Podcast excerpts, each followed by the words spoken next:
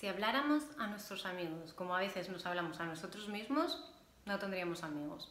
El otro día eh, leí esta frase, no sé dónde, y no es la primera vez que la leía, pero esta vez no sé por qué me causó un impacto.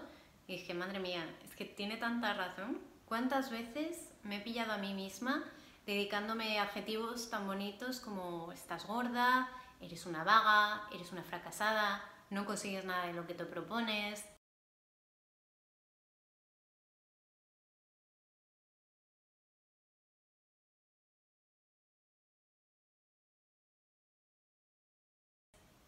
cosas, eh, la verdad, bastante dañinas y que jamás se me ocurriría decirle a un amigo mío, jamás. ¿Por qué nos permitimos hablarnos tan mal? ¿Por qué?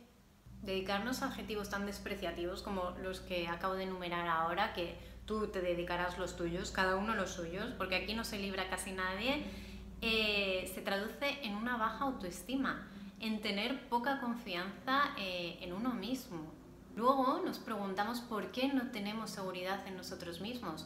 Pero es que antes de eso deberíamos analizar cómo nos hablamos, qué concepto tenemos de nuestra persona.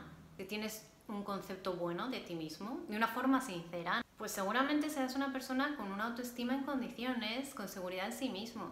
Pero si tienes un concepto de ti mismo por los suelos y, y no te gustas y que piensas que haces todo mal, casi todo lo que tienes son cosas negativas, no encuentras lo bueno en ti, pues entonces, ¿cómo no vamos a tener baja autoestima?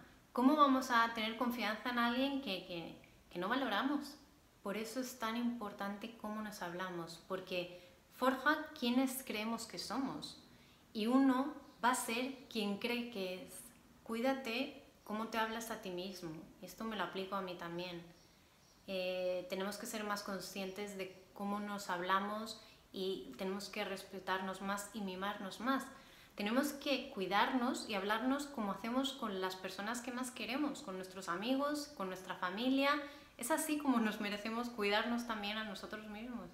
Estos son los primeros pasos para empezar a, a respetarse y a quererse de un modo sincero y eso se va a ver reflejado en tu vida, en cómo te comportas y en cómo es tu vida.